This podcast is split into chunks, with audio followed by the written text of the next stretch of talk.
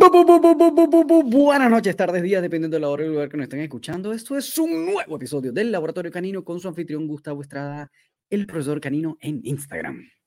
Y buenos días, buenas noches, buenas tardes para todos. Me acompaña como siempre mi amigo y colega Roman Urrutia. Lo oigan en Instagram, en su teléfono, como arroba rom.doctriner. De verdad que le ha agarrado cariñito a esta musiquita. Me gusta, es, bailable, es como un intro bailable. Punky, punky, punky. Punky, punky. Hace, hace dos años que empezamos con esto. Ya tenemos dos años. Este es el episodio número 62. Estamos a. Dos años. Dos años ya. Bueno, pero ya espérate un poco, porque igual 60 episodios. Estaba chiquito cuando empezamos. 60 episodios para dos años, como poco, ¿no? Pero si nos tomamos unas vacaciones como de cuatro meses cada vez que cerramos una temporada, no va a ser poco. Pero porque somos así, weón, qué desastre. Es mejor 60 y de buena calidad que tener 500 de hola, hola, hola, hola, chao. Que no sé. No, ahí, no sé ahí, no tiene que decir la audiencia, pero no sé. yo creo que igual, bueno, no sé. No voy a emitir juicios, pero prefiero que la gente saque sus propias conclusiones a ver qué tan bueno me pareció o no. Podría, pero podríamos agarrar y hacemos varios temas. Es más, le decimos a GPT, mira, estoy en este momento con GPT. Vamos a New Chat. Este es mi, mi copilot. Entonces, para el podcast, el labora, laboratorio canino, dame 10 temas para podcastear, no sé cómo sería eso. Entonces él me dice, listo, aquí tenemos 10 temas, podemos grabar un tema detrás de otro un domingo y tenemos 10 episodios. La importancia del juego en la educación canina. Cómo abordar la ansiedad al perros. Entrenamiento canino para dueños ocupados. Eso está bueno. El impacto de la socialización en el comportamiento canino. Razas de perros y sus necesidades específicas de educación. Está bueno también, ¿no? Estrategias para corregir comportamientos no deseados. Muy bien. Nutrición y su influencia en el comportamiento canino. Nutrición e influencia en comportamiento. Está simpático. La relación. ¿Por qué me gusta este aparato? Porque me dio ideas. Aquí hay ideas buenas. Hay, hay ah. ideas. hay ideas. Bueno, pero no sé. Hay, hay, que, hay que ver. Igual yo me he puesto flojo con la búsqueda de invitados, lo admito. Lo admito, señoras y señores. Lo que pasa es que, coño, a veces es medio culo organizar la vaina y tal, buscar, conversar con la persona, para que te responda, no sé qué, ver cuándo cuadra la gente con el tuyo, si es de otro país, cuando, cuando sobre todo... Claro, es que cuando son de otro país, lo que pasa es que Chile tiene un horario más tarde que el resto de Latinoamérica. Sí, pero además de eso, si estoy cuadrando con España, es como... Ah, no, olvídate, eso es grabar un domingo. Un domingo, sí. Soy una ladilla. Pero bueno. Pero bueno. Pero bueno. Bueno, que otra cosa, otra de las cosas que también me pareció interesante, quería comentar, no sé qué les pasa, man, pero yo porque bueno, ya, ya, yo soy un millennial ya entrado en edad. Y me pasó una de las cosas graciosas y es que estaba viendo contenido. Yo, yo ahorita mi red fundamental es Instagram, es como, es la red que uso. Este es como la principal. No me gusta mucho TikTok, muy centennial para mí. Eh, y obviamente la gran mayoría de nosotros abandonamos Facebook, porque ya, ya fue, ¿no? Ya es como el, ya quedó como para los boomers, que está bien. Pero, huevón, en estos días, como que, nada, estaba revisando contenido y vi que alguien publicó una cosa que me redirigió a Facebook, ya, me llevó a Facebook. Y empecé, chamo, y empecé como a ver Facebook y digo, huevón, ¿qué? Qué genial es Facebook. Como que lo empezó a ver objetivamente, así, así como fuera del. Así como fuera del. Tú sabes, como del. como de los prejuicios o de, o de las experiencias que uno tiene previas con Facebook. Y fue como. Como un micro reencuentro. Porque dije, weón, esta red culiada lo tiene todo. Como que. ¿Quieres ver memes? Tienes memes. ¿Quieres comentar cosas? Listo. ¿Quieres mandar hipervínculos, eh, links, eh, no sé qué? Lo puedes hacer por ahí. Este, ¿Quieres eh, como que scrollear y ver historias? Pues, ¿quieres ver reels? Puedes ver reels por ahí. Como que, bueno, lo tienes todo. Como que empezar a revisar grupos, quieres vender cosas, listo. Quieres ah, conversar en grupos de debate, listo. Ahí está todo, weón, en Facebook. Como que, y es lo único que le falta a esta cosa de repente es como un refresh gráfico. Pero de resto, una red genial, Como que le empecé a ver como, con otros ojos. Y dije, mira, weón, qué, completa, weón. Es demasiado completa. pero, pero mm, no sé, yo no soy usuario de, de Facebook. No, no cacho, no, cacho. De, no, yo dejé de ser usuario de Facebook hace mucho tiempo. Full Instagram, pero como que tuve ese reencuentro hace poco, fue como, wow, esta red está, en verdad, es una buena red, bueno, como que está Mira, me dice que puedo crear mi banner con un avatar. Tienes todo, tienes todo lo que tú quieras ahí, como que, bueno, no sé, X. Ya la cosa es demasiado amplia, es como televisión, pero nada, no sé, tuve esa reflexión. A ver quién, obviamente yo estoy seguro que el 90% de los que escuchan esta vaina decir, estás loco. ¿Qué te pasa? Esa vaina es para viejo, que va en el olvido. Y está bien, pero hay que verlo con ojos objetivos, en verdad, está buena. claro, es más bien como, como en la red en la que uno se siente más cómodo también. Sí, yo creo. hay, algo, yo acabo de entrar a Facebook, pero hay algo que tengo como que a la izquierda tengo los menús, en el centro tengo como el feed, luego a la derecha tengo publicidad y solicitudes de amistad un poca gente que no sé dónde salieron. Y es como, es como, siento que es como poco amigable al usuario. Claro, eso yo creo que es un tema como de UI, UX, como, como que hay muchas cosas, en muchos, pero tal vez como la manera de organizarlo visualmente, porque en verdad, justamente una de las cosas cool que le veo es que precisamente tienes muchas cosas, tienes como muchas herramientas, mucha utilidad. Pero bueno, yo sé que esto es un podcast de perros y venimos a hablar sobre cosas caninas, pero no sé. Era, una reflexión a la que quería llegar. Porque estaba. ¿Cómo veo, cómo veo, cómo veo mis amigos en Facebook? Verga, bueno, no sé. Hay una forma que yo diga cuántos tengo. Sí, claro, obviamente. ¿Y dónde se ¿Cuántos amigos tienes? Todos los amigos. No, me uh. es, es, poco user friendly. Quiero saber cuántos amigos me, cuántos me siguen. Aquí sí se me siguen. No, me siguen. no, porque, no, no, porque no, no, no es una. O sea, te pueden seguir. Sí, también puedes. Aquí está, tengo 71 amigos en Facebook. Ahí 70, me ya, Mierda, weón. La dejaste así como. En no, la, en algún momento la purgué. La, las purgué. Como que ahora este digo, ¿quién es este? Yo este tengo años que no hablo. Listo, aquí eliminar. Ahora tengo 70. Ya, sí, te, este, este lamentablemente falleció, entonces eliminar porque qué onda, ¿no? Mierda. Esa es una cosa interesante también, así como qué pasa con las redes sociales de las personas cuando fallecen. es que hay una posibilidad, hay una posibilidad como Facebook resolvió eso. Tienes como esa cosa póstuma de que ya yo, yo, en su momento como que me metí cuando me llegó la noticia y tengo heredero de quien se va a encargar de la cuenta cuando yo no esté. Exactamente. Y que Pero, más allá. Un año de mi muerte, amigos. Espero que estén bien. Que yo creo que está bien, yo creo que está bien, pero también como que una de las cosas es que, claro, mientras más gente hay como con cuentas, obviamente mayor cantidad de servidores, por lo tanto mayor cantidad de energía que tienes que utilizar para mantener esos servidores activos. Esto es un tema ecológico al final, el hecho de simplemente tener una puta cuenta abierta. Entonces, no sé. No sé si es tan buena idea como dejar esas huevas póstumas o mejor eliminarla. No, no, yo creo que sí, porque por otro lado tienes un... Hay muchos temas de valor en cuanto a lo afectivo. ¿Sí? Sí, claro. ¿Cuánta información no tienen ustedes de sus perros, de fotos, de momentos de allí? No digo en Facebook, en redes sociales. Seguro, seguro que sí, pero bueno, igual es, esa, es ese tema, ¿no? Como que eh, hasta, hasta qué punto está bien tener una cuenta abierta que nadie va a usar, sobre todo si esa persona ya no está, o ese perro ya no está, lo que sea.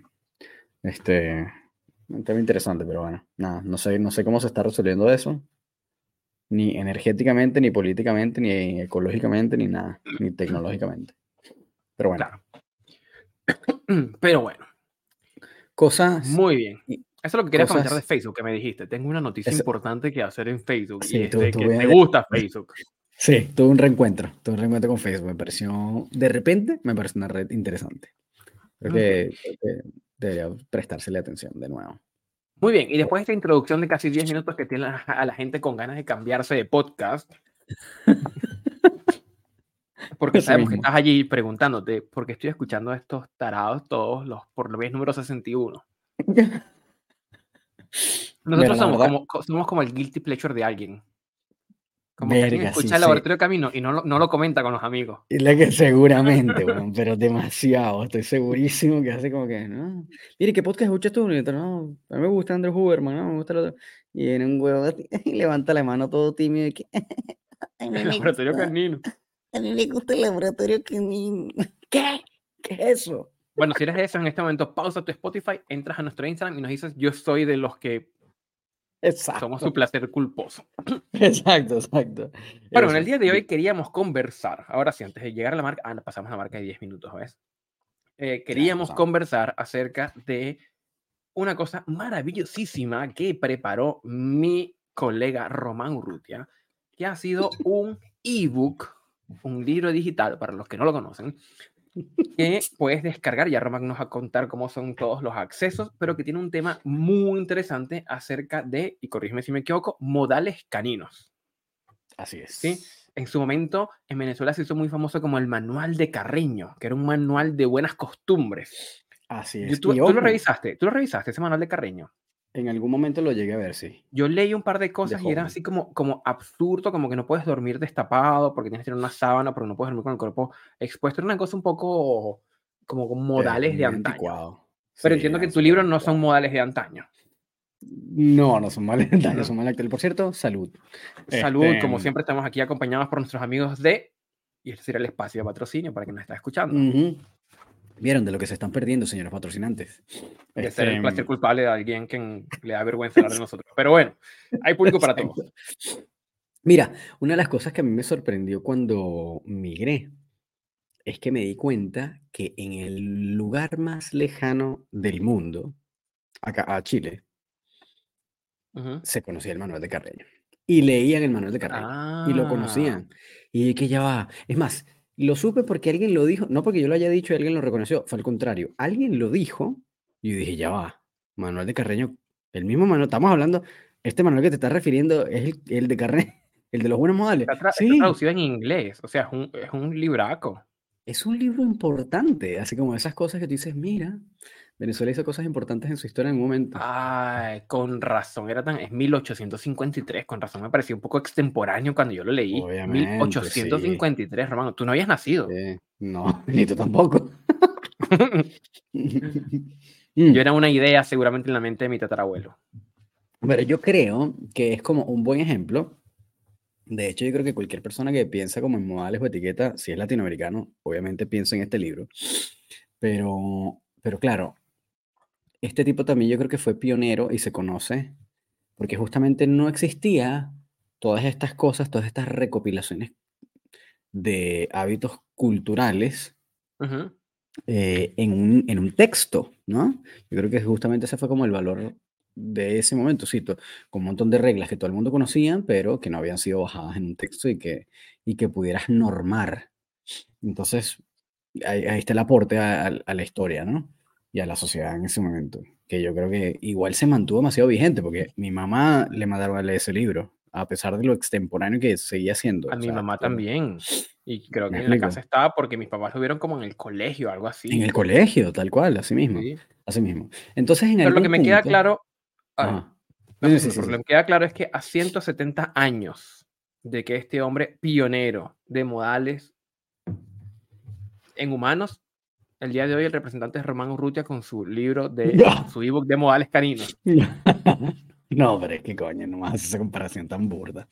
Pero bueno, mm. lo que sí puedo decir respecto a eso es que en algún momento habré visto por Instagram como un post que decía como era un post en inglés, ¿no? Era como leash etiquette, ¿no? Era como etiqueta de la correa, algo por el estilo. Era como un post. Y decía, oye, este concepto está muy bueno. Y después me empecé a dar cuenta, y esto es como un insight de mi, de mi propia cuenta, bien, va, a ser bien autorreferente en este momento, pero es como una de las cosas que yo casi siempre supe que no quería hacer con mi cuenta era hacer tutoriales, ¿no? Cero how to, cero, y no vas a encontrar, tú me vas a cuenta y, no, y vas a encontrar un solo, que fue casi mi primer video que subí a Instagram, de cómo sujetar bien el correo. Pero de resto... No porque es, Porque es de más. Está, y está relacionado con mi punto focal, ¿no? Que es el tema de, de por favor, no soltar el fucking perro. Pero, ajá, este, fuera de eso, yo no tengo tutorial. A mí no me gusta hacer tutoriales. Tú quieres tutoriales, ahí está YouTube, tienes 20 millones de gente haciendo el mismo tutorialcito del sentado acostado y la guana, incluyéndote. pero. pero yo dije, una, una vaina que yo no quiero hacer son how-tos. Yo no quiero mostrar el cómo, ¿para qué? Si después no van a saber cómo implementarlo eh, eh, eh, para, lo, para lo que realmente lo necesitan hacer. Además, si para quieres eso lo quieres hacer, págame. Entonces, es como, yo lo que quiero es tomar insights como hallazgos de cosas que sepa que sean una verdad en la realidad y puntualizarlos, Que al final, cuando tú revisas mi cuenta, es como puro, es puro puntualizar hallazgos de, cosas que, ves por ahí en el cotidiano, ya sean errores o hábitos o patrones de la gente con sus perros, etc.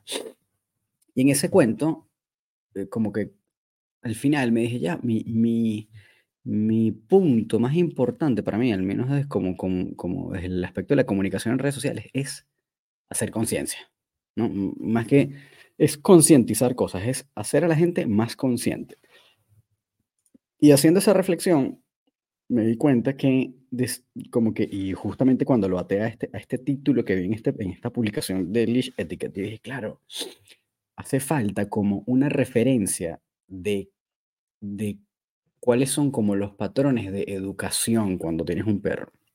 Y no de educación canina como lo, con lo que siempre hablamos de adiestramiento, etcétera, no, no, sino de, de buena convivencia, de etiqueta, ¿no? De buenos modales, que no hay. No hay, la gente no, tiene una referencia de eso. Entonces no sabe qué está bien, qué está mal, qué puede ser incorrecto o no correcto, incluso a nivel legal. Y todavía yo creo que hay como, incluso nosotros mismos tenemos vacíos ahí porque no entendemos eh, a nivel legal qué cosas pueden ser o no, ¿no? Por ejemplo, no sé. Este es un punto que me, y una de las cosas que siempre llevo buscando es un fucking abogado para invitarlo al podcast para que, no, que, sea, que sepa de animales, obviamente. Para hacerle estas preguntas, por ejemplo.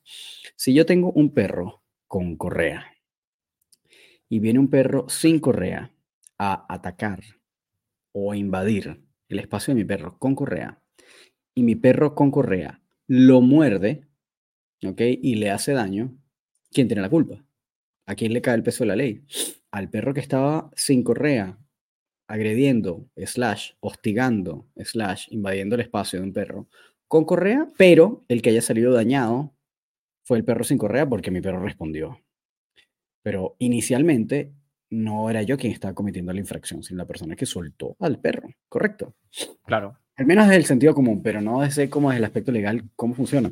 Entonces, esas dudas, eh, que obviamente no las sabe resolver desde el aspecto legal, sí tienen como una respuesta moral de alguna manera o desde el sentido común, ¿no?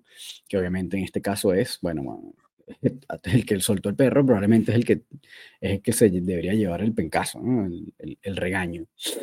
Entonces, nada, frente a ese montón de situaciones, fue como, a todos nos hace falta una guía de etiqueta, de, de, de, de, manual, así como un manual de buenos comportamientos. Y me acordé también lo de Carreño y dije, ya, ok, voy a armar esta cosita, como una guía pequeña, cortita, sencilla, de uso público para que la...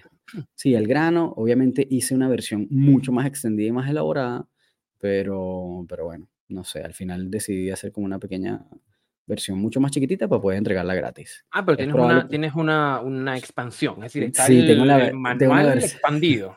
Sí, tengo la versión extendida de Director's ah, De las cosas que uno se entera en podcast grabando, ¿no? Pero es que, es, que eso está ahí como un draft, entonces, como, como un borrador, entonces no sé qué voy a hacer con eso. en primer lugar, ¿dónde lo conseguimos? Mm. Para luego ver qué contiene. Si alguien nos está escuchando y dice, oye, Román tiene un libro interesante que es el Manual de Carreño Canino, ¿dónde lo consigue? El Manual de Carreño. Mira, eh, hay dos vías que de todas maneras te van a llevar a un mismo lugar. La primera es ir al, al link en mi bio de mi Instagram y vas a encontrar una sección que dice ebook y te va a llevar a mi página web, que realmente también es la otra vía, que es más directa. Entonces, en mi página web, que es romdoctrainer.com, está todo pegado.com, encuentras una sección que dice recursos. Y en esa sección que dice recursos está el acceso al manual. Ah, mira, qué bonita esta página web. Les recomiendo a quienes no han entrado entren a verla. bueno, le hemos estado metiendo mano y ahí, bueno, con ayuda, porque obviamente estas cosas. Mira, estoy como alianza contigo, ¿ah? ¿Qué te parece? ¿Quién no iría? ¿Qué te parece? Bueno, Ya ves, pero uno se pone aquí a distraer y a recursos, ebook. Bueno, mira, está Ajá. bueno tu página web, ¿viste? Fuera de broma, no la había entrado a ver así completa. en- Mm. No, es que le- le- para una buena he recibido ayuda, he recibido ayuda. Ahí este, le han estado metiendo mano, así que bueno, nada, no voy a decir, no voy a decir quién, pero me han estado ayudando, así que gracias por las personas que me están ayudando, la persona que me está ayudando. Em, Entonces, bueno. entra a la página web y veo que aquí me pide unos datos para ingresar el ebook, perfecto. sí, es como correo, nombre, listo. Ah, Y ahí, buenísimo, bueno, tienes como lo mínimo. Sí, como, y, y descargas tu cuestión. Entonces, claro, eh, ahí hay como un... Ay, pero más rápido, así en el momento que le dijiste ya lo tengo, aquí ya tengo mi, mi, mi copia. Ya tienes, el ejemplar. El Bueno, nada. ejemplar. Eh, eh, pero fíjate, y aquí podemos seguir locu- locurando esto, porque de repente aquí sale insights que podemos co- continuar am- ampliando ese, ese borrador de la versión extendida, ¿no? Pero, por ejemplo, Ajá. una de las cosas más comunes, ¿no? Obviamente voy a empezar por mi fucking eslogan, y lo voy a hacer llamar así como el fucking eslogan, ¿eh? A ver. Gracias por tener a tu perro con correa. No es lo que sale primero en el ebook, pero es lo primero que se viene a la mente. Coño, por favor, ¿no? En, e- mira, en estos días. Ah, es el primer, es el primer buen modal. Tener al perro ¿es con correa. ¿Está de primero? Ah, bueno, perfecto. No, no, no, pregunto, pregunto nomás. No, pero es el primero que se me está ocurriendo ahorita. No, no sé en el orden en el que está en el ebook, no lo recuerdo, pero aquí es el primero que te voy a decir ahorita porque es el que, el que siempre machaco. Que además en estos días, y yo sé que tú estabas porque lo vimos, estamos en la plaza, miren, le cuento este cuento. Estamos en la plaza, Gustavo y yo, eh, atendiendo clientes como siempre, y de repente está un chico con un border collie, no un border collie, o como un perro mestizo eh, em, suelto, como siempre, siempre hay un huevón con el perro suelto. Y entonces está el tipo con el perro suelto y está una tipa que llega a la plaza todos los sábados con un chau chau. Y el chau chau es, no sé si es como reactivo, pero es como, como mal encarado todo el tiempo. Y le gusta como perseguir a otros perros, o medio dominante, le gusta como perseguir perros que sean como más de carácter más suave. Bueno, y entonces, y siempre hace lo mismo, la tipa llega a la plaza, suelta el fucking perro, el perro acosa a cuanto perro encuentra por ahí, y la tipa no le pone ningún freno y deja que el perro haga lo que quiera, que moleste a los demás, que moleste a los demás perros, que lo someta, la gente le reclama, la tipa se rebota, porque además tiene como el tupé de, como de rebotarse y contestar y qué sé yo, y se molesta y se va. Es el patrón que hemos visto en, los últimos, en el último mes. Y va todos los sábados el mismo cuento. Bueno, entonces, ¿qué pasó? El sábado antepasado llegó el chico, liberó a su perro, el perro estaba por ahí olfateando, afortunadamente era un perro tranquilo, pero bueno, de todas maneras, perro suelto, y llega este tipo otra vez, suelta el fucking chau chau, el chau chau empieza a perseguir y a corretear a este otro perro negro, y rara, y lo corretea, lo corretea, lo corretea, hasta que lo saca de la plaza y el perro cruza la calle, Ah, ok. los dos perros cruzando la calle, los autos a punto de atropellar a los dos perros. Ninguno de los dos guías se inmutó, salió el del perro negro como el que el perro más asustadizo, como medio corriendo a buscar a su perro. Y la tipa del chau chau, pero yo creo que, o sea, volteó nada más, como que lo vio de la lejanía, vio que su perro estaba a punto de ser atropellado y ni le prestó ni medio cojón de atención. Y siguió como caminando con mucha tranquilidad hacia donde estaba su perro hasta que regresaron. Cuando regresaron a la plaza, ambos perros, el chico con el perro negro, eh, yo dije, bueno, ahora le va a poner la correa, ¿no? Obviamente. Primero porque su perro está siendo perseguido por otro perro mierda. Y segundo porque casi te lo acaban de atropellar. Y corriste cagado a buscar a tu perro. Pues no, chico. Ujú. La gente es tan inteligente. Esto obviamente es tono sarcástico. eh, que el tipo volvió a dejar el perro suelto. Y la otra tipa tampoco le puso correa al chau chau. Y se volvió a dar la misma dinámica exactamente 10 segundos después. Le echaron dos vueltas a la plaza, el perro volvió a salir cagadísimo de miedo, huyendo del chau chau, volvió a salir de la plaza, casi lo vuelven a atropellar. Y el chico volvió a tomar el perro, lo volvió a dejar en la plaza y lo volvió a soltar, huevón. Una vaina que yo decía, no Mm, puedo creer, estos panas como que se les fue el cerebro por el váter, por la poseta, no sé en otra parte de Latinoamérica. O sea, cagaron el cerebro y la tipa, muy tranquilamente, agarró su chau chau, dijo, vamos, vamos, y nunca le puso correa, ojo, vamos, y se empezó a ir de la plaza, como que ya se dio cuenta que era hora de irse porque la estabas cagando, pero tampoco le puso la correa nunca. Dice, no puedo creer el nivel de imbecilidad de este escenario que acaba de ocurrir. O sea, es como, lo quería grabar, pero era fue tan rápido que no me dio tiempo. Una cosa diciendo. Pero es donde, no hay evaluación de riesgo. Mierda, pero qué impresionante. Yo decía, no puedo creer cómo esta gente tiene un perro. Esta gente no, no, no está apta para tener un perro. O sea, te acaban de casi atropellar a tu perro dos veces, huevón. ¿Cómo puedes ser tan imbécil para no ponerle la puta correa? Entonces, regla número uno, coño, la correa de tu fucking perro. Si no tienes un llamado increíble, si no tienes un llamado nivel Dios, que ese perro puede venir a ti en el momento en que tú dices acá y el perro va como una bala, sin chistar, sin dudar, entonces tú le tienes que tener ese perro correa siempre. Siempre. No importa lo que sea. Siempre. No, pero es que yo quiero que corra libre, que sea feliz, que no sé qué. Si tu perro no está preparado para gestionar la libertad, no la puede tener. No es felicidad. Así de simple. No, no, no. Porque además este, puede correr por ansiedad, puede correr por cualquier cantidad de motivos. Por huir. y, del mismo modo se pueden usar correas largas también. No puede ser una correa de 5 a 10 metros, por ejemplo, con una zona segura y. Exactamente. Que obviamente Pero es que también, lógica. Claro, que también hay que hacer con responsabilidad, porque también me pasó de ver a alguien que tenía su perro con una correa de 10 metros, ponte, no sé, digamos, 8 metros, y el perro llegó al extremo de la correa, de modo que quedó una cinta larga a la altura de la rodilla, y el perro corrió y pasó cerca de unos niños y les pegó con la correa, pum, que los, los hizo, los flipó. Wow. Esa es la otra es como también si vas a usar una correa larga, también con responsabilidad. Y si quieres soltar a tu perro en los lugares designados para ello. Como carriles cerrados que tienen doble puerta, tienen una serie de mecanismos de seguridad, eh, precisamente como para buscar prevenir accidentes. Exactamente, sí, totalmente, totalmente. Bueno, y ahí, ahí entraste, diste en otro clavo que yo creo que también lo tengo en, el ebook, que es el tema de la correa larga, ¿no? Y aquí este, es donde empiezo ya también a, a putear gente.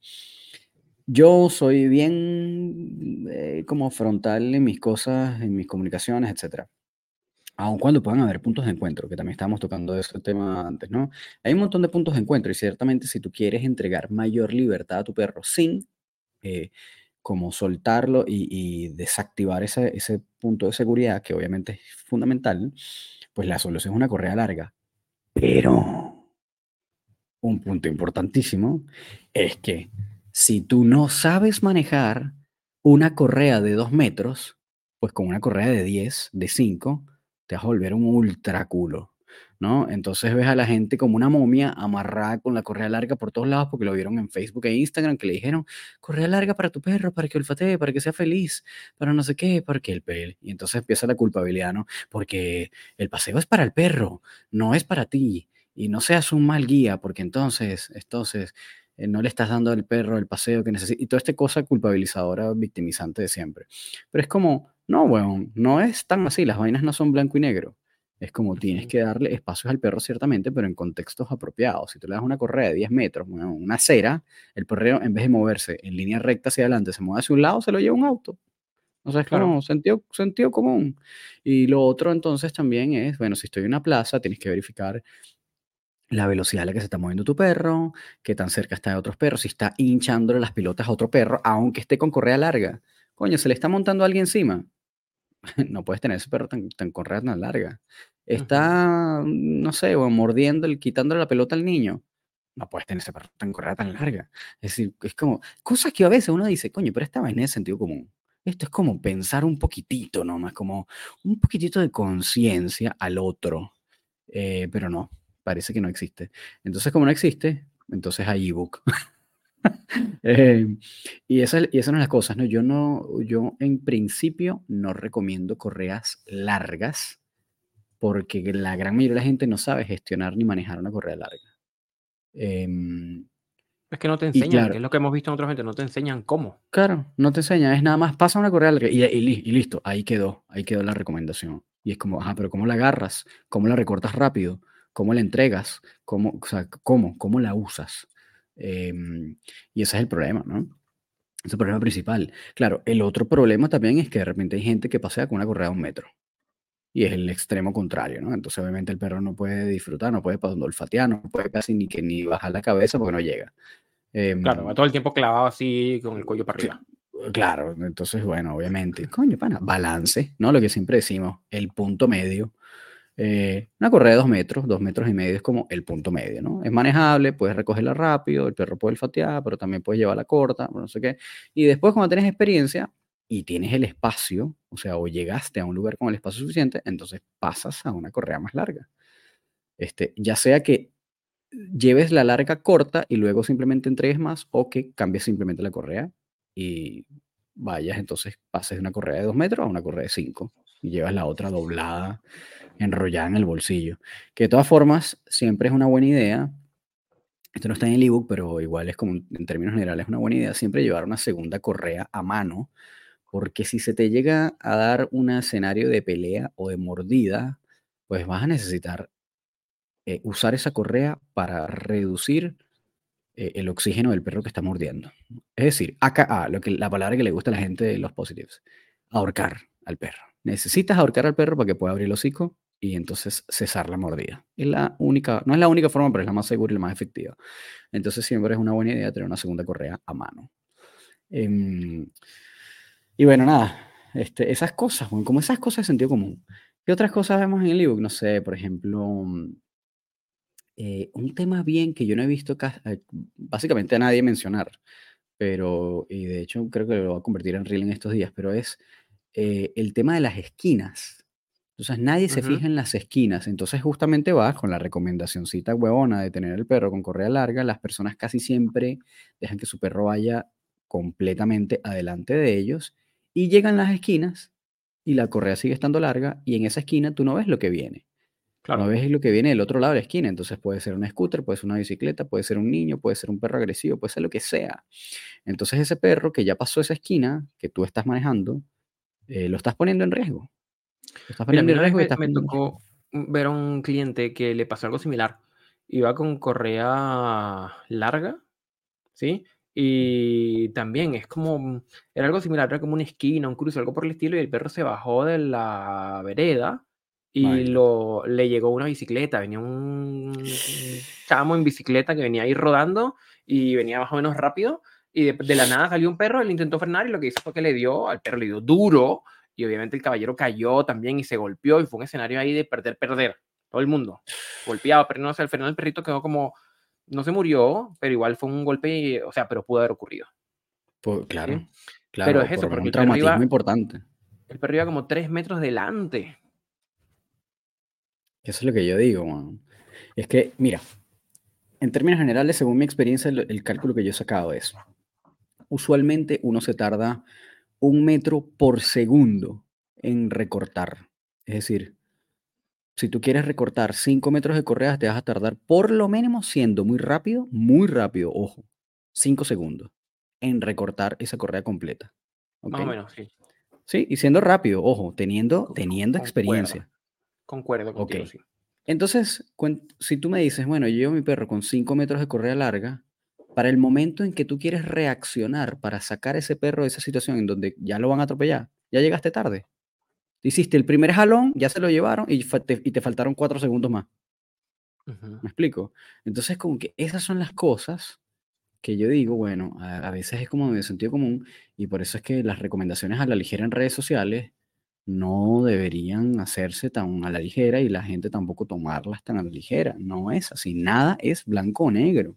Las correas de correr largas son malas. No, no son malas, pero tienes que aprenderlas a usar. Em, entonces todo tiene que pasar por capacitación. Eh, y bueno, yo tengo, mis, yo tengo mis reparos con esa gente que, que recomienda correa larga diestra y siniestra. Este, porque no es así la cosa, no funciona de esa forma no debería funcionar de esa forma. Es como que yo me ponga también a recomendar Proncollar a diestra y no, sí, compra un Proncollar. No, no es así. No, debería funcionar así. Es irresponsable, sería irresponsable. igual, como podemos entender de dónde viene la recomendación, pero si se abre una recomendación que se completa. Es decir, donde está el esfuerzo porque la persona entienda qué es lo que tiene que hacer y cómo. Claro, claro. Y he visto algunas, muy pocas, muy poquititas, He visto algunas que, bueno, que entran en el how to, ¿no? Como, como en el tutorial de cómo manejar una correa, que está bien. Este, ahí me parece, ahí me parece cool. Pero, pero con todo eso siempre se va a quedar corto. Al menos para el formato de un reel o de cualquier publicación de redes sociales, ¿no? Em, entonces, bueno, eso es una de las cosas. Otra de las cosas que también aparece en ese ebook es la importancia de que el perro eh, no salude eh, montando las patas encima o montando o su, saltándole a la gente.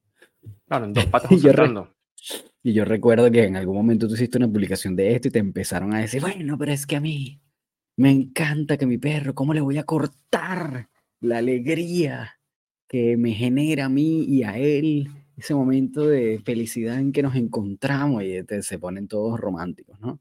Pero hay unas cuantas razones prácticas por las cuales esta no es una buena, no es un buen hábito en términos generales.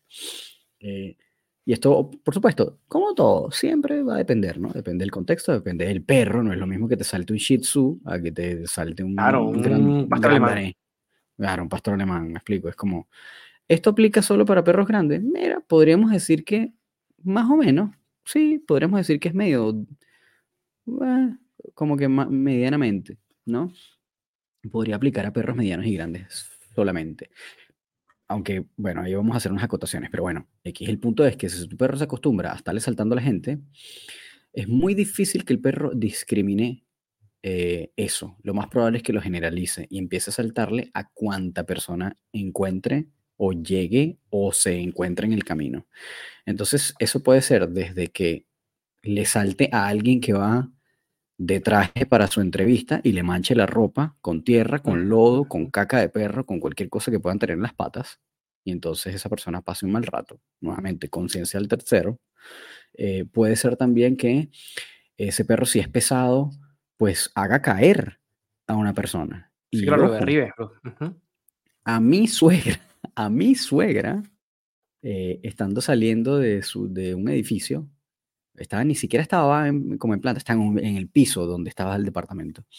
Saliendo, salieron típico, una persona con perritos pequeños, como no sé, creo que eran como unos Jack Russell, algo por el estilo. Perros pequeños, disparados, corriendo y ladrando, le saltaron encima. Obviamente estos no son perros que pesan, son perros microscópicos, pero la asustaron y le hicieron caer porque se enredó sintiendo que los podía pisar entre claro, el susto claro, y la cosa no, no, es, que te botes, sino que te pueden hacer perder el equilibrio. Le hizo perder el equilibrio, se cayó de hecho, y se cayó y se hizo un, morado, en la, se lesionó la muñeca y todo el cuento. Entonces, nuevamente, gente que no le puso correa al, perro eh, y que además los tiene acostumbrados al saltarle a la gente, ¿no? Porque ay, qué lindo, qué tierno. Pero entonces ahí tienes un escenario real, anécdota, true story, yo la certificaba por mí. De primera em, línea de primera línea en donde estas cosas pasaron, no necesariamente con un perro grande. Pero volviendo al punto de que fuera un perro grande, si es un perro grande, el peso la va a hacer caer una persona. ¿Y qué pasa si esa persona es una persona mayor de 70, 80 años, se fractura la cadera? Déjeme darle un dato para que ustedes sepan. Según el doctor Peter Attia, que es un experto en longevidad, una persona mayor de tercera edad que se caiga y se fractura la cadera tiene una expectativa de vida de dos años después de esa fractura. Dos mm. años. Esto es casi como un cáncer con metástasis. Entonces, para que ustedes tengan la idea de la consecuencia que implica que una persona se caiga por culpa de un perro. ¿Ok? Entonces, si ese perro muy amistosamente le fue a saltar encima, pero esa persona es una persona mayor, o puede ser también un niño, y que lo haga socialmente, no porque lo quería agredir ni nada, porque ese es el clásico cuento. No, pero él no muerde, él es muy amistoso, le encanta a la gente, pero la consecuencia es la misma. ¿Ok? Y ese, ese niño puede que se asuste, puede que le genere un trauma después, puede que incluso se haga una lesión, si cayó mal se puede golpear la cabeza, si es una persona mayor se puede fracturar la cadera, etcétera, etcétera. Solo por el lindo y simple y tierno hecho de que le haya saltado encima para saludar socialmente, ¿no? Em, entonces estas son las cosas que no pensamos, porque siempre pensamos como en la ternura y en lo que a mí, como guía, como dueño de ese perro, me genera el hecho de que me salte a mí, pero esto es una falta de conciencia en ese, en, ese, aspecto, me explico, es como, bueno, no estás viendo, sobre todo si eres una persona que no le pone límites a tu perro y que obviamente no gestiona, ni administra, ni maneja sus interacciones, que es la gran mayoría de personas. Entonces, em, eh, ojo, yo, yo estoy diciendo esto desde la experiencia de la persona que fue así, tal cual también, porque yo cometí todos estos errores uno tras otro. Eh, eh, y porque, bueno, nada, sentía que todo el mundo le gustaban los perros, que, que cool, ¿no? Que, que lindo. Eh, pero no, no es así. Una de las razones también me di cuenta, por ejemplo, fue que una vez Maki también le saltó una persona cuando estaba yo recién llegado, hace, no sé, más de casi como seis años, y la señora se pegó un susto que pegó un grito. Porque claro, además tiene carelo, no sé qué. Y yo, disculpe señora, no sé qué. Este, y después de ahí, justamente, eso me quedó grabado, pues dije, coño, no, no, puedo, no puedo dejar que Maki haga esto más. Más nunca, claro. ojo, la señora ni siquiera me reclamó, pero fue solamente su reacción lo que me hizo entender que esto está mal, esto no, no, no está bien, que yo permita esto en una próxima oportunidad. Entonces, este, aquí les, con esta reflexión le estamos ahorrando errores.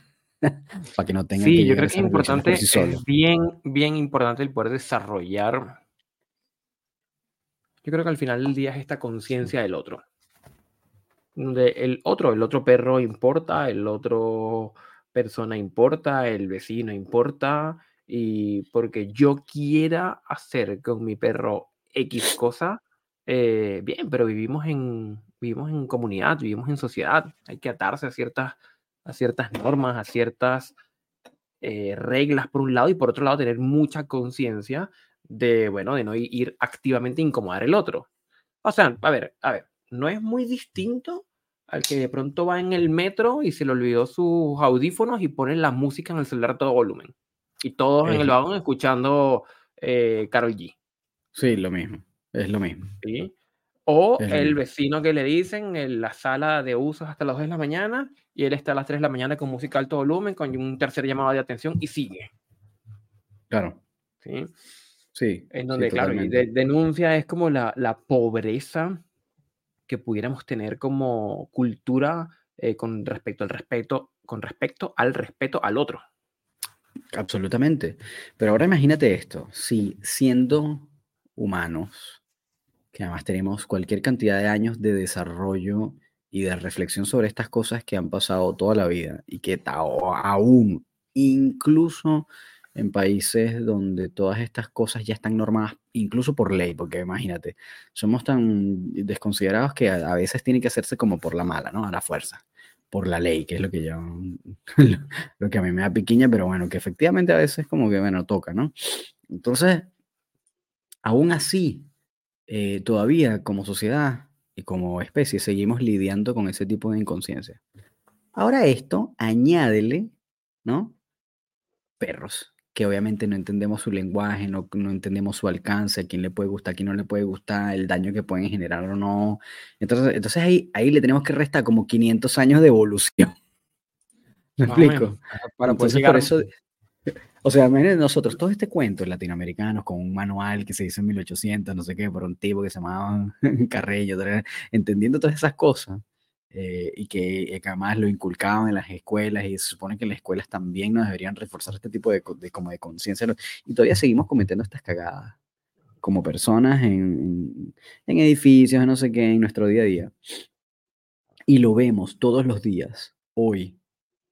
Eh, imagínate, bueno, que, que réstale a eso, eso, 300, 300 años de evolución eh, y de conciencia teniendo un perro, ¿no? Porque no, no, no tenemos como una guía de que es apropiado y que no.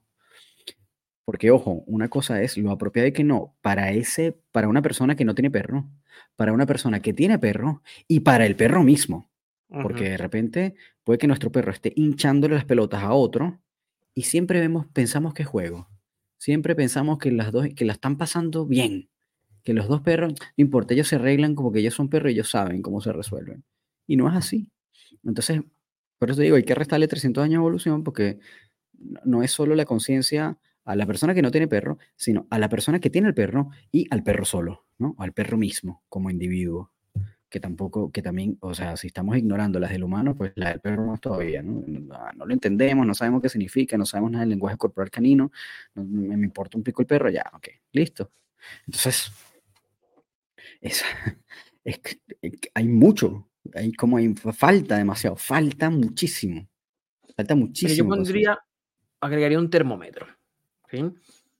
Y aquí me voy a dirigir a ti no a ti, Román, a ti el que nos estás escuchando.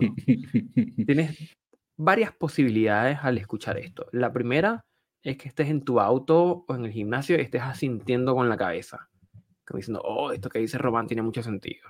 Eso es una posibilidad. Y la segunda es que estés un poco indignado y ofendido con lo que estamos diciendo. Si esto te incomoda, oye, probablemente eres del grupo de la gente que tiene que revisar sus prácticas y tener mayor conciencia del otro. Así que de pronto sirva eso como termómetro.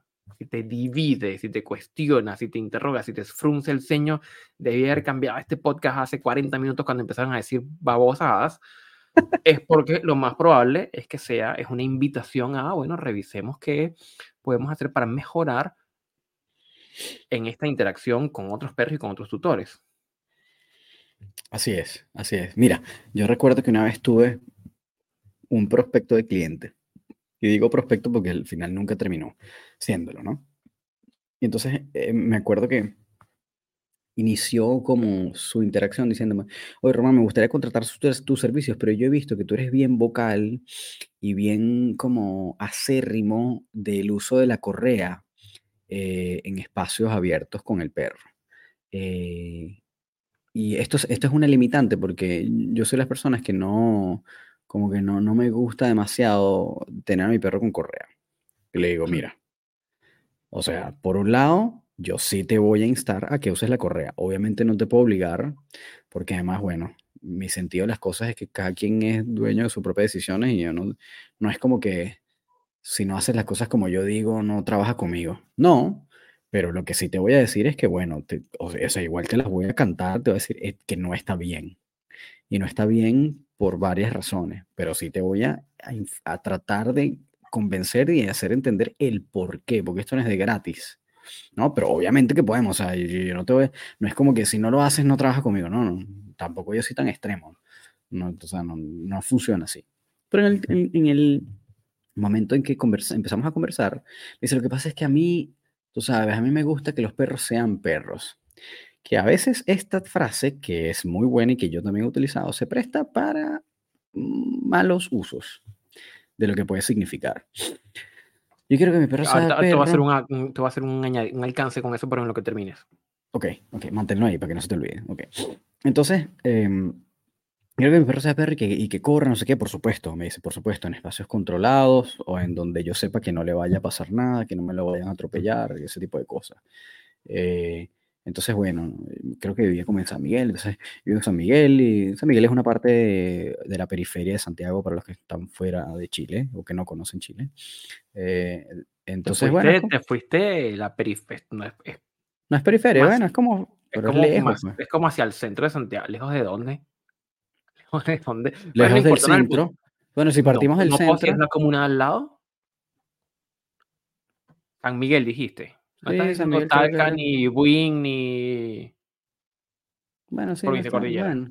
bueno, pero. Eh, ok, está bien. Bueno, sí, whatever, ajá. Era, era un cliente de San Miguel, ajá. Sí, creo que era, creo que era yo de. Bueno, el cuento es que me dice, yo lo, como que yo eh, trato de, lo llevo con correa hasta, hasta el punto en donde ya lo puedo como soltar. Este, mm, pero sí me gusta como que soltarlo lo más que puedo porque siento que explora, que es feliz, que no sé qué.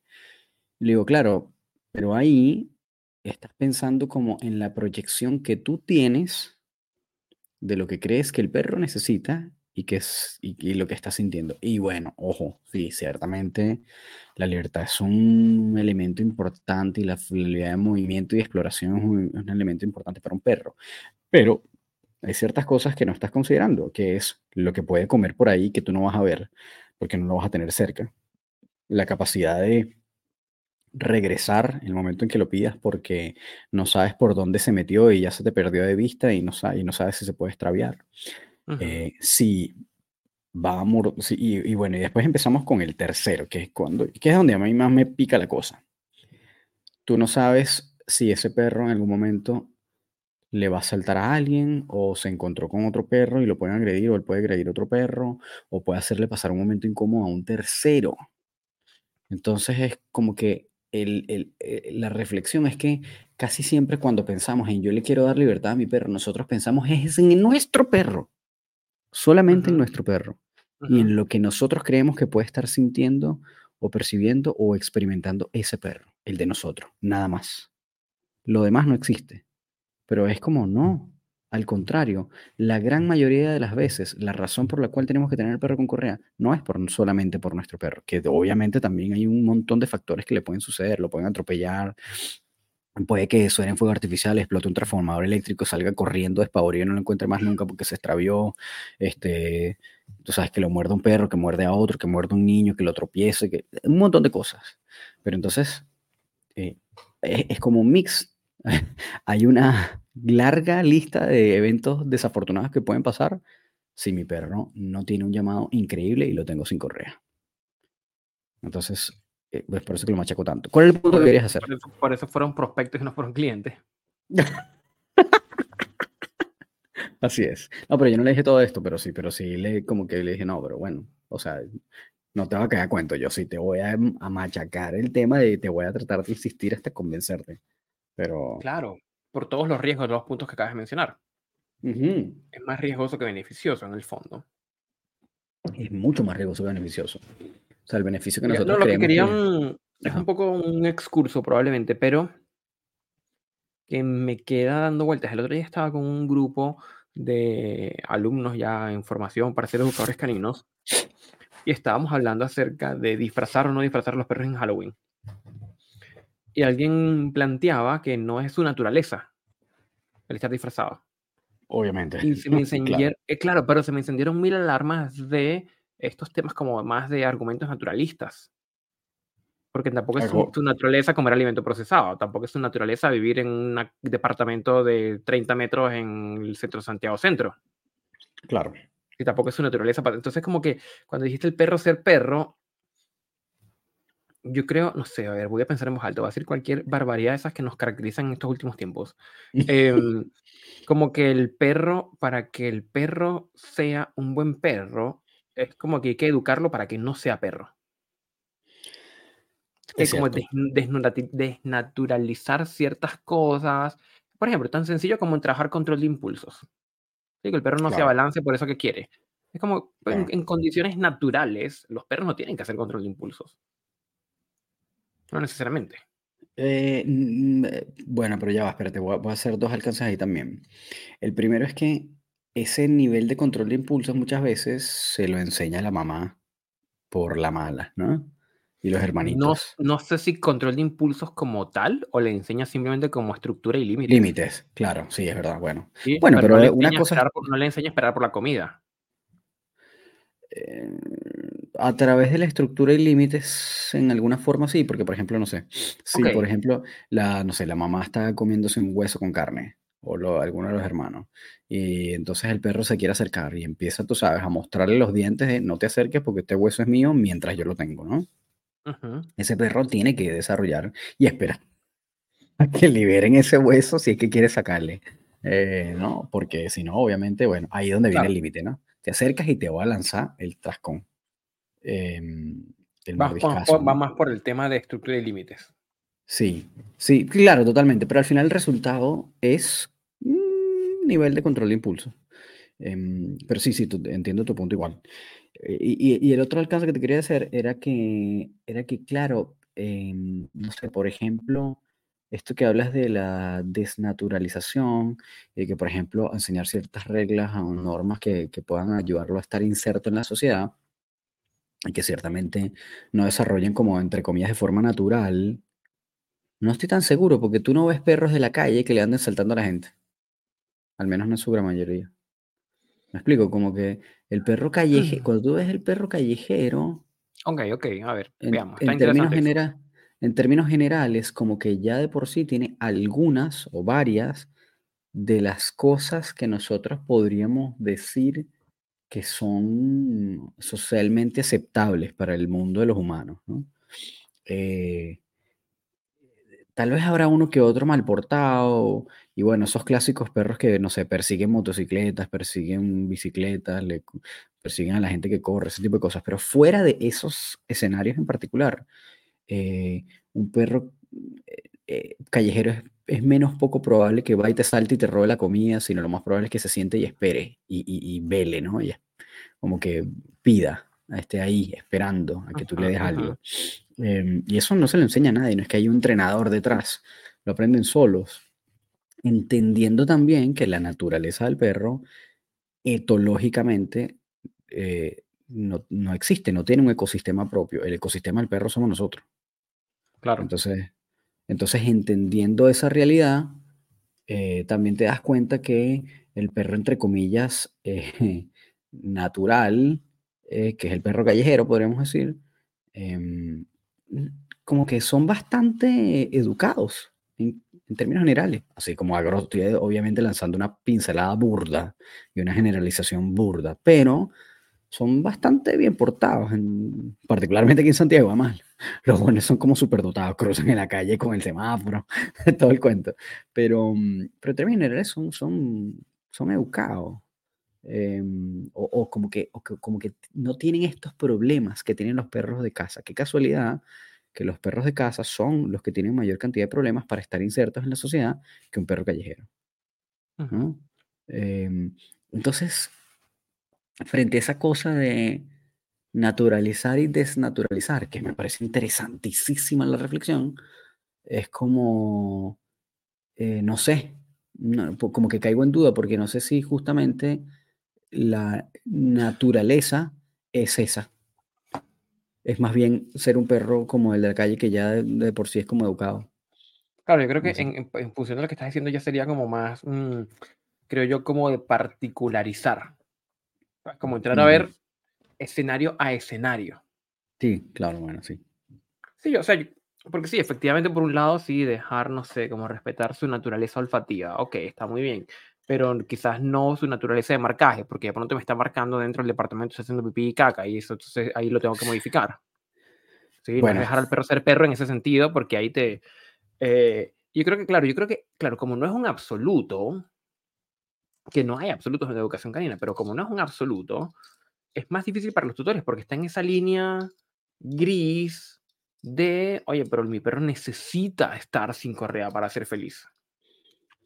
¿Cómo les decir lo contrario? Claro, pero ahí está justamente, es como una proyección, es una interpretación de lo que nosotros creemos que o sea, un poco, quiere y necesita. Es decir, como una interpretación salvaje el punto de vista psicoanalítico, es como, oye, no, ¿qué, ¿qué, correa tendrás tú en tu vida que te quieres quitar, que no te has podido quitar, que lo proyectas en tu perro y que consideras que eso lo hace feliz, así como te haría feliz quitarte X cosas, renunciar al trabajo, terminar con tu pareja, ponerle límite a tus papás, ¿ya? Ojo, ¿sí? Y sin duda, los perros son, sí, los perros son víctimas, eso puede ser todo material de un podcast, ¿no? Los sí, de un no, de un episodio. Em, los perros son víctimas de muchas proyecciones en nosotros. Mm, así como ocurre con los hijos, que empiezan a, empezamos a revivir traumas, empezamos a revivir conflictos y los proyectamos en los hijos y los estamos resolviendo en los hijos. Con, los perros no se escapan de esta dinámica, es todo lo que estudia la antrozoología, la dinámica del perro como un miembro más de la familia. Claro. ¿Sí? Claro. Entonces, a ver. Está, está, bueno, está bueno, está bueno, está bueno, eh, hagamos el próximo episodio de eso, está buenísimo. Bueno, ya, ponla. Ponlo, ponla para el próximo episodio. se me desarma el set. Em, está, sí, está interesante, está interesante y yo creo que puede ser un llamado de atención. Totalmente. Es que es un llamado de atención al final. Como estas cosas como... Y bueno, yo creo que también incluso como el objetivo, tal vez no lo puse de esa forma, ¿no? Pero el objetivo del ebook, eh, obviamente la, la, función es, es concientizar, pero pero todas estas indirectamente también sigue siendo un llamado de atención. Como que es como... Todo mi fucking Instagram es un llamado de atención a rato. Pareciera que estuvieras regañando todo el tiempo. Pero es que, es que justamente eso es lo que, lo que siento que más falta hace. Eh, como crear conciencia ¿no? de, muchas cosas. La mayoría de la gente se concentra en el cómo y, en, la, y, la, y, bueno, y los propaganderos que les encanta, ¿no? Lo del el, los luchadores de las, los luchadores sociales por el bienestar animal es como piensa, sabes, todo el discurso es como si el perro lo estuvieran mal, el perro es, no joda, weón, el, saco de boxeo del universo. Eh, todo lo, lo, victimizan a cada rato. Y no digo que no sea en, en buena medida haya grados y, frecuencia de maltrato, pero No es el universo entero. Pues. Mira, ahí me diste, me diste otra idea también para otro episodio. Ah, bueno, está muy productivo grabar sin guion porque Anótalo. en los próximos. anótalo, porque no se viene en serio. Me olvidó el anterior, tiene que ver algo con el perro y la correa, pero. las proyecciones psicoanalíticas. Anótalo, anótalo ya. El que nos está escuchando en este momento, va a hablando, Román y le pone Román, Gustavo acaba de decir esto, y luego regresan al Spotify y nos siguen escuchando o al YouTube. Eh, pero a lo que iba es a lo siguiente. Ajá. Pam, para pam, perdí la idea. está muy lejos en este momento, drifting away en una botella con un mensaje adentro en un océano de un desierto. Y estoy diciendo cualquier soquetada para que me venga la idea y no me viene. Este. Regresemos para atrás. Rewind, ¿qué estábamos hablando? La puta madre, ¿cómo haces esas vainas? Primero estamos hablando de la relación del psicoanálisis y las proyecciones que dejamos en nuestro perro. Por ejemplo, muy bien. claro. Y luego, bueno, este, este, tema de la de ah, los... ya me acordé, ya me acordé, no, me ah, buenísimo, De que tú dices que tú en tu Instagram estás todo el tiempo, pues no sé si todo el tiempo, pero estás regañando a la gente, estás retando a la gente, estás llamando la atención sobre Pareciera. Y me queda ese detalle interesante de dividir al grupo de educadores caninos en dos. Yo tenía un profesor en psiquiatría que él decía todo el rato, el mundo se ve en dos, y decía A y B. No sé, hombres y mujeres, blanco y negro, no sé, altos y bajos. Es bien categórico en algún chiste, en el fondo, ¿no? una manera de ilustrar. Pero bueno, como el mundo se divide en dos, en aquellos educadores, como que están montados en su plan y lo que hacen es que simplemente hablan de eso y aquellos que de pronto toman un poco de perspectiva y ven el estatus de la educación canina como fenómeno, y veo este grupo, y veo este grupo, y veo este grupo, y veo lo que están haciendo los tutores A y los tutores B, y de allí vienen cuestionamientos, ¿Qué es lo que hace que uno sea pesado. Alguien me ponía y dice, oye, pero le estás echando basura a otros educadores. No, no le estoy echando basura a otros educadores. Hay educadores que hablan basura. Y alguien tiene, alguien tiene que señalarlo. ¿sí? No puedo seguir yo ciegamente en mi autopista viendo que hay otro que está haciendo alguna burrada, magnitud nivel Dios, ¿ya? Y es entrar a hacer eso, un llamado de atención. Es que ni siquiera es una crítica, ni siquiera es un video de reacción de esos ridículos en redes sociales donde veo a Román haciendo algo y digo, ah, no, esto no está bien. No, no es ridículo. No, yo no lo hago. no, claro, yo tampoco. Es, es ir más arriba y como señalar, oye, si tú te topas con estos contenidos, ponle ojo a esto. Es un llamado de atención, es decir, focalizar la atención sobre cierto punto.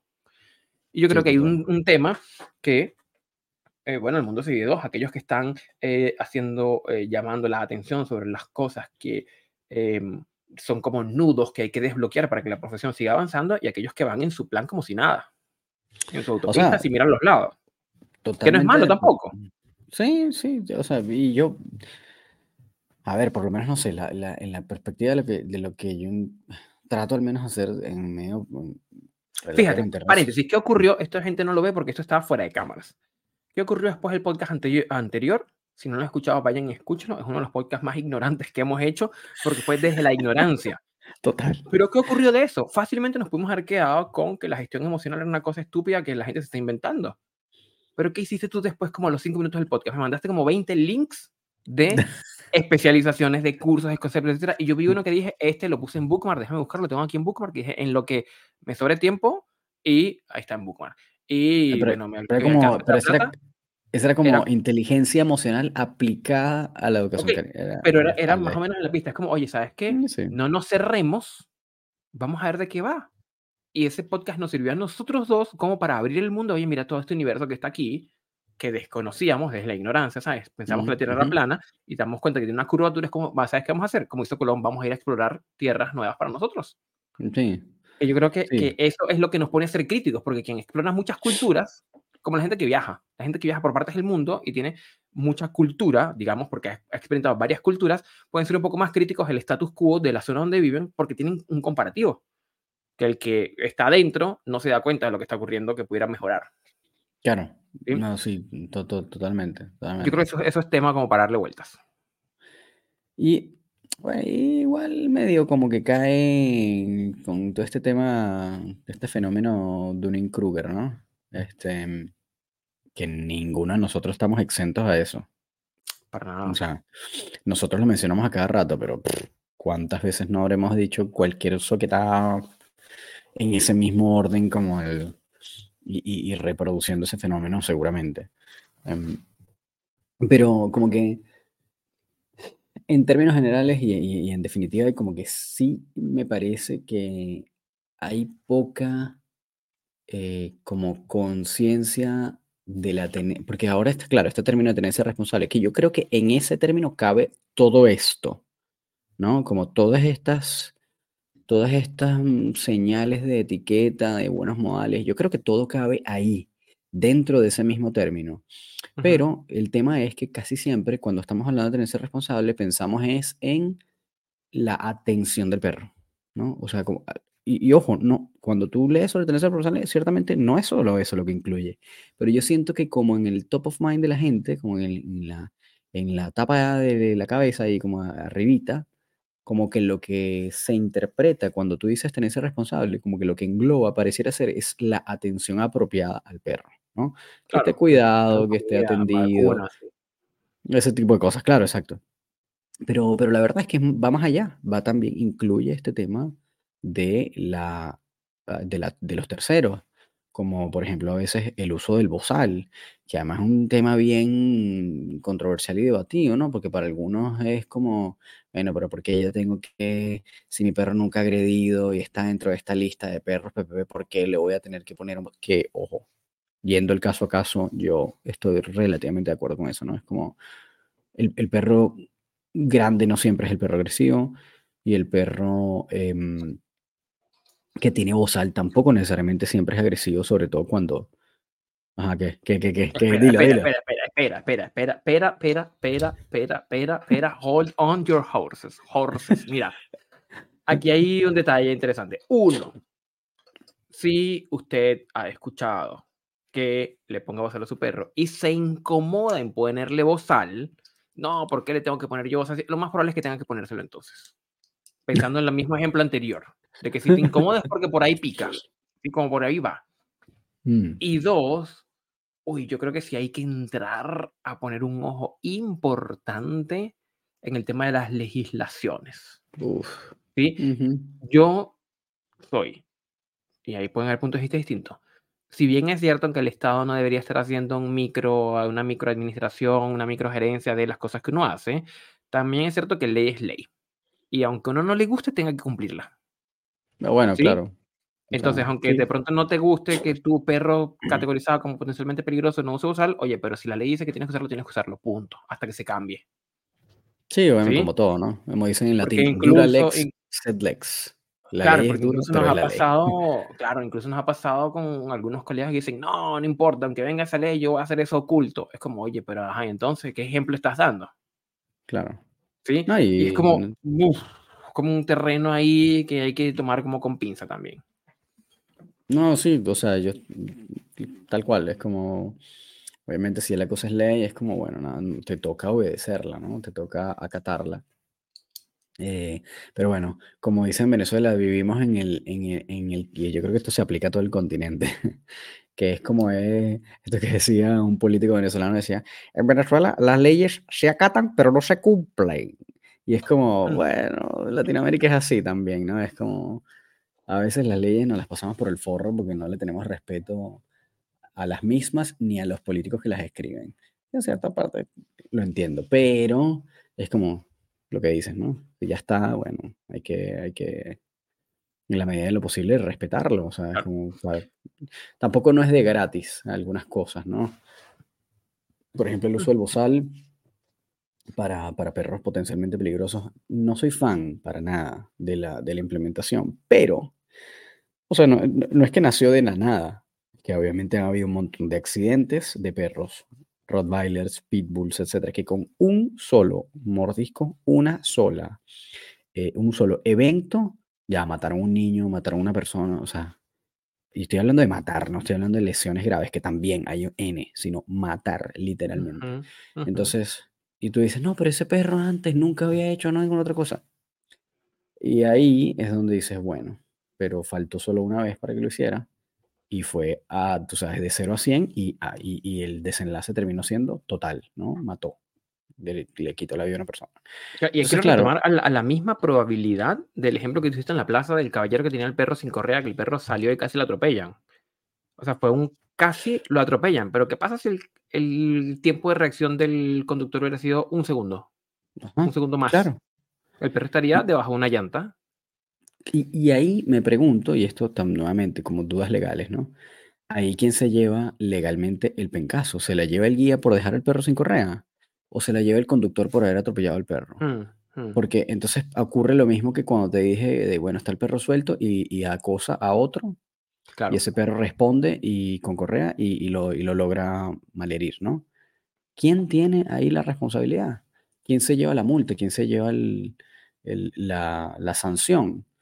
Porque bueno, si tú dices, bueno, el, conductor atropelló un perro, pero es como que si alguien hubiera salido corriendo de la nada y se hubiera lanzado a la calle y el conductor atropelló a alguien, por ejemplo, ¿no?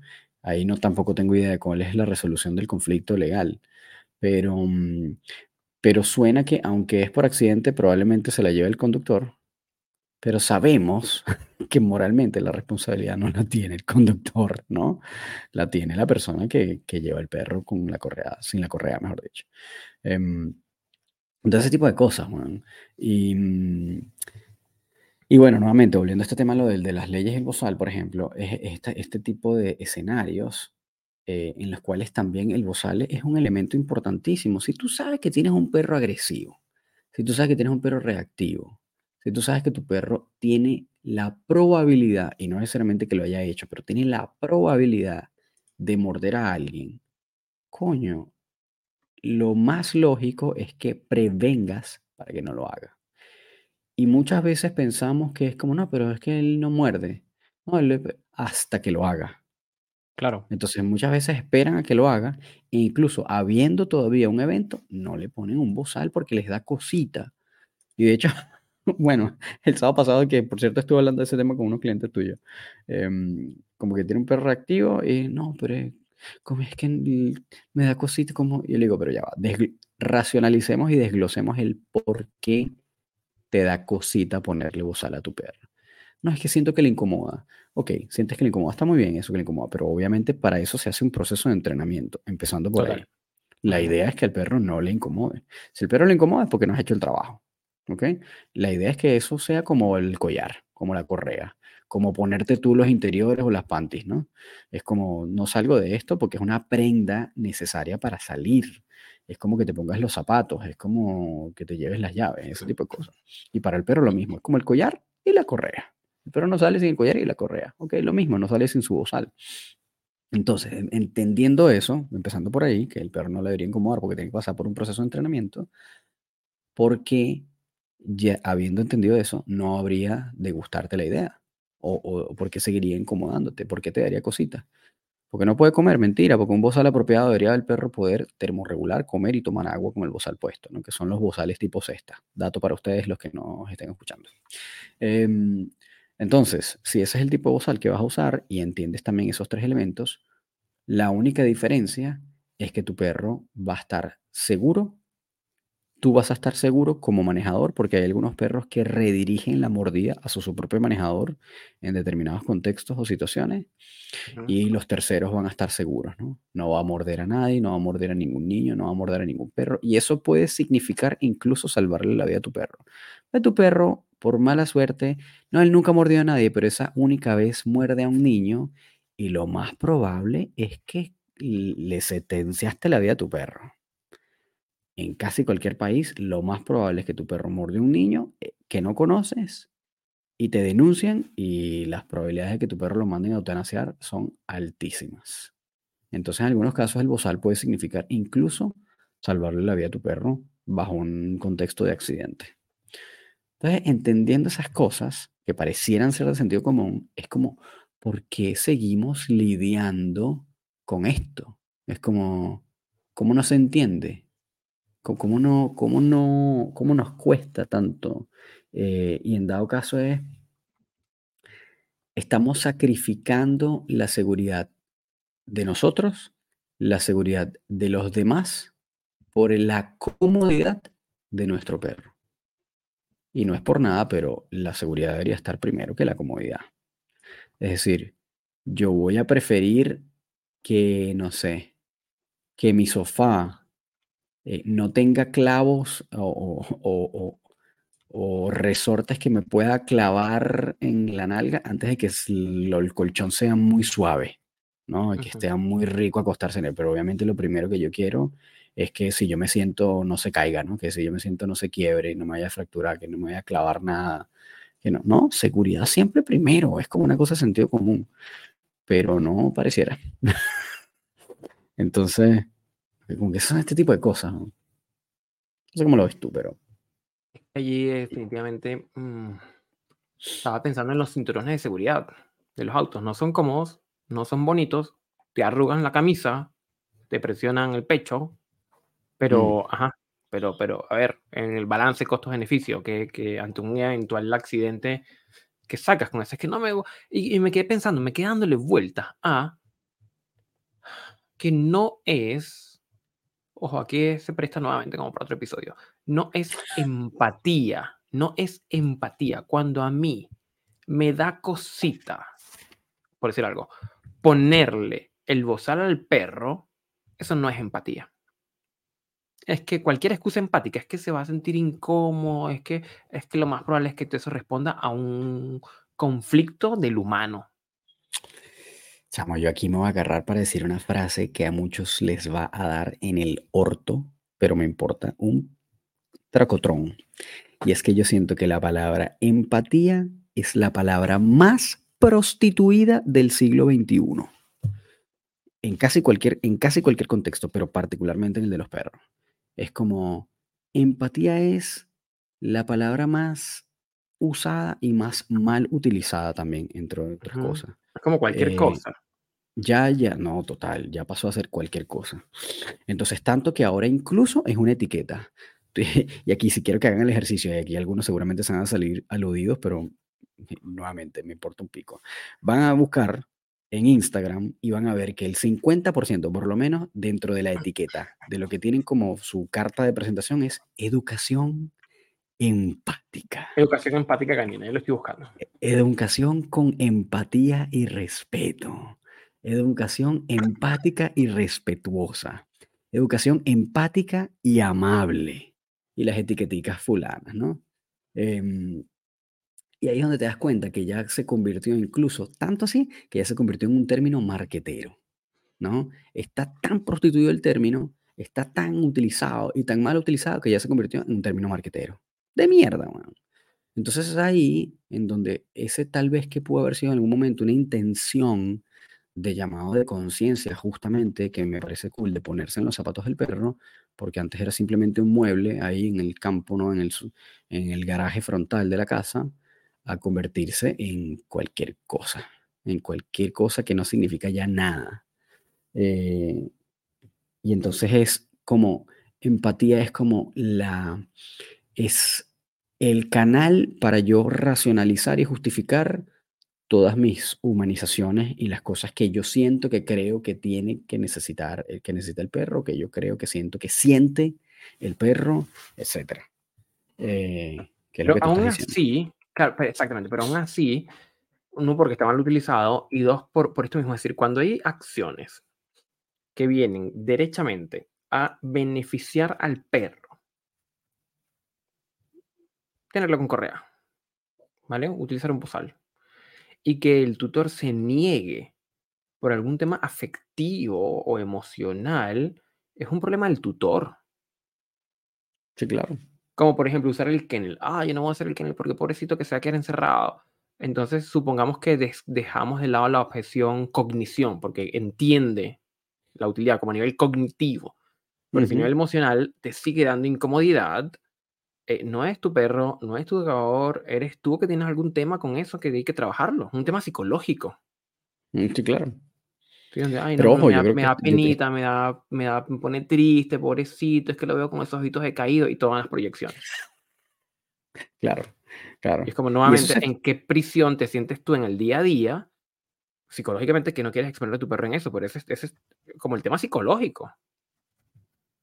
Total, Total. Y eso se filtra a los educadores. Ojo. es que somos humanos. O sea, no nos caigamos a... Nos regimos por los mismos procesos. No nos caigamos a mentiras, ¿no? Es decir, como que esa misma cosa del tutor eh, se, se, va colando, ese, ese mismo tutor con ese, con ese pensamiento se, hizo el cursito de inglés online este, y se transformó ahora en educador moderno, ¿no? Y es ese, y, es ese mismo, empático y respetuoso y amable. Entonces ahí es donde, bueno, eh, empezamos a ver este tipo de cosas, ¿no? Recomendación de correa larga sin explicar contexto, ni cómo, ni qué, pero es para que el perro sea feliz y entonces el tutor eh, no sea un, villano de la película. Es que empieza a haber una eh. serie de repeticiones de elementos del discurso sin sentido. Sí, entonces, no, bueno, yo creo que nuevamente, yo parto, o sea, en mi caso, mi, eh, tanto el ebook como lo que sea, como las recomendaciones que hago, parten de dos bases simples. Primero, seguridad. Primero, antes que cualquier cosa, seguridad para tu perro, para ti, para terceros. Si tu perro está bien, pero a ti se te va a lesionar el hombro, no hay seguridad. Si tu perro corre el riesgo de, que le pase algo, no hay seguridad. Si los terceros corren algún riesgo, no hay seguridad. Okay, entonces, una vez que esa primera línea, esa primera barra, ese primer estándar esté eh, como consolidado, entonces pasas a otros elementos como eh, comodidad, por ejemplo. Porque a todos le quieren llamar bienestar, pero no existe bienestar sin seguridad. Es decir, la seguridad forma parte integral del bienestar. Entonces, eh, no, es como unas cosas que hay que considerar. Y lo otro es conciencia al tercero. Conciencia al tercero. A esta persona le caería bien, le gustaría, le gustaría, no le gustaría, está seguro, no está seguro. Em, la pasaría mal o no, qué consecuencias puede haber para esa persona. Que esa persona, ojo, puede ser un humano, puede ser un perro también. Que porque si no estamos considerando a la persona, al perro menos. Entonces, eh, eso, esos dos principios, Juan. Tienes esos dos principios claros y yo creo que lo más probable es que el sentido común te guíe a tener casi que un propio manual de convivencia en tu cabeza armado por ti y personalizado. Pero como que esos dos principios son como la base seguridad primero y lo otro, conciencia al tercero. Eso, eso es. ¿Me explico? Como no puedes poner tus, tus, lo que tú crees que está bien para ti, para tu perro, primero y, borrar todo lo demás, ¿no? Porque además casi siempre va a ser una, como una interpretación. Lo que yo creo que está bien o que necesita, lo que yo creo que necesita mi perro. ¿Sí? Sí, me quedo dando vueltas eso. Es, seguro, algo que sea, o sea, tiene que ver con la seguridad de todos los involucrados y tiene que ver con la conciencia del otro. Es, tan, sencillo como eso. Son como, es, nada más poner en la palestra esos dos, esos dos principios. Y lo más probable es que nada más poniendo esos dos principios ya tengas como un 80% garantizado que estás haciendo las cosas bien. Y en una próxima oportunidad tendremos que desarrollar el cómo llegar a eso. Sí, también. Bueno, si no, también se pueden descargar, descargar el ebook nuevamente y ahí hay algunas estrategias. También, ahí ya tienen algo para empezar, seguramente. Tienen algo para empezar y se van a hacer un análisis, pero eh, me queda la duda, entonces, porque al final no es un tema, no es un tema cognitivo. No es que la gente sepa o no sepa. Es un tema que pasa por desarrollar la conciencia del otro. La conciencia de ese otro que está allí. Perro, gato, persona haciendo picnic, yo a veces creo que es como una combinación de tres cosas. A veces es como, eh, como, como ignorancia, como no, simplemente nunca me planteé el escenario de, de lo que podría pasar. Como que hay veces que ni, de verdad ni siquiera no los planteamos, ¿no?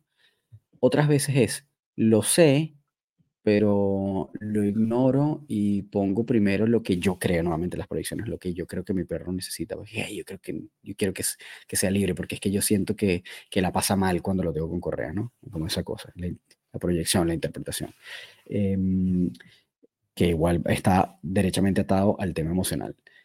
Y, y después es como, como esta cosa de bueno, ya lo digerí, ya lo entendí, eh, eh, ya lo concienticé, pero, pero hay algo ahí todavía como que no me convence, ¿no? O, hay derechamente care, como carepalo, pues me, vale verga, que también, que también puede estar, que también es como, lo, hemos visto. Porque, por ejemplo, ese, ese chico de la, de la anécdota que dijimos, casi lo atropellan dos veces. No es como que no supiste, no es como que no cognitivamente no te diste cuenta de la consecuencia. La consecuencia la, casi la viviste. O sea, casi te atropellaron al perro. Eh, es imposible que no te hayas dado cuenta. O sea, como que no. Ahí, en ese caso, no, no fue un tema de concientización. Porque la vida te, se encargó en ese momento de concientizarte a la mala, que además no llegó a sus últimas instancias, pero pudo. Eh, entonces, ¿cuál es el tema ahí? Y ahí vamos de nuevo, probablemente. La proyección, la emocionalidad, ¿no? O derechamente el me importa un carajo. No sabemos cuál de las dos. Claro, es que, a ver, y con esto, es que esto se puede extender por tres días. Pero me quedé pensando en ese rasgo que es intrínsecamente humano, que es el egoísmo. En donde estamos todos en un escenario y están repartiendo trocitos de pescado y todos nos toca la misma parte porque sí, estamos en escenario de supervivencia y sobre un trocito de pescado que tú viste que está, pero que nadie se ha dado cuenta que está. ¿Lo tomas o no lo tomas? La mayoría de la gente lo toma.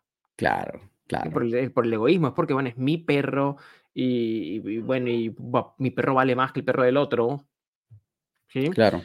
Eh, y claro, es súper difícil porque estamos hablando de crear conciencia como en la humanidad de un rasgo que yo creo que evolutivamente podríamos estar, o sea, eh, siempre hay que remar en esa dirección, pero estamos lejos de llegar allá, de llegar allá. Mm, sí, sí, obviamente. Sí, y es ahí donde, donde sí creo que tiene que venir un, un, todopoderoso a decir cómo deben ser las cosas, que es la ley. Mira, aquí todo el mundo con correa. Y el que está sin correa, multa. Eso se mantiene sistemáticamente. El tema es que no se, no se, no se supervisa, no se fiscaliza.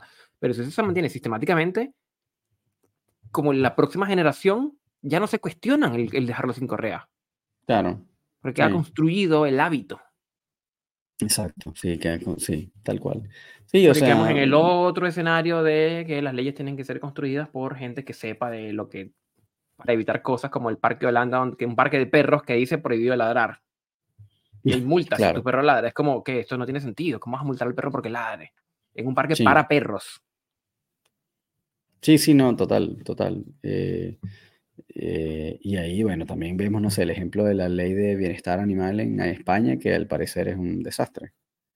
Eh, y ahí, bueno, hay que, hay que andar más. Sería bueno traer a alguien que sepa para que nos explique, pero hasta donde tengo entendido, la gran mayoría las, son más las críticas que, que, los aplausos. Conozco a alguien, podemos grabar. Bueno, démosle, busquemos, llámalo. Horarios, horarios de España que están bueno, para nosotros. Pero sí, ya mañana mismo. Domingo. grabamos en domingo. Vale, mañana mismo lo contacto. Listo. Pero bien, yo creo que bueno. ha llegado el momento de dejar descansar a nuestros oyentes. Así mismo. Sí. Aquel que nos escuchó en 2X, qué bueno. Que pasaste rápido por nosotros. Aquellos que nos escuchan en 1X, está bien, gracias por estar ahí. Así es. Mm, y bueno, el que, el que lo escuchó más lento, bueno, nada, Felicitaciones. También. Felicitaciones. Bueno, nada, muchachos, muchísimas gracias por haberse calado este episodio completo de una hora y media de hablando de puras reflexiones, este, porque en verdad no, no, tocamos nada demasiado innovador, sino fue puro elucubrar. Así que nada, muchísimas gracias por haber llegado hasta el final de, de este largo viaje. eh, Nuevamente, recuerden que si quieren contactarnos, si les pareció cool, si no les gustó, si les gustó, si les pareció pura hablar de estupideces, nos pueden contactar y contarnos directamente su experiencia. A Gustavo lo pueden contactar como el profesor Canino en Instagram y a mí me pueden contactar como rom.doctrainer. Así que bueno, nada, ¿cómo lo viste tú, Gustavo? Bien interesante, como siempre, mucho remar y no llegamos a, a la costa, pero creo que nunca llegaremos, aunque seguiremos remando episodio tras episodio. Seguimos entonces remando y nos vemos en el próximo episodio.